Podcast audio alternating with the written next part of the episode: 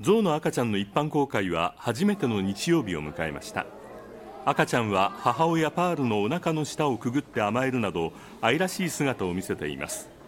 連日大勢の人が訪れていて丸山動物園では今日も一般公開の開始時間を早めて対応しました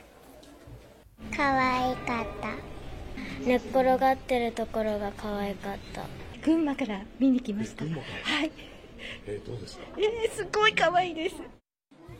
ゾウ舎の前には長い行列ができていて赤ちゃんはすっかり全国的な人気者になっています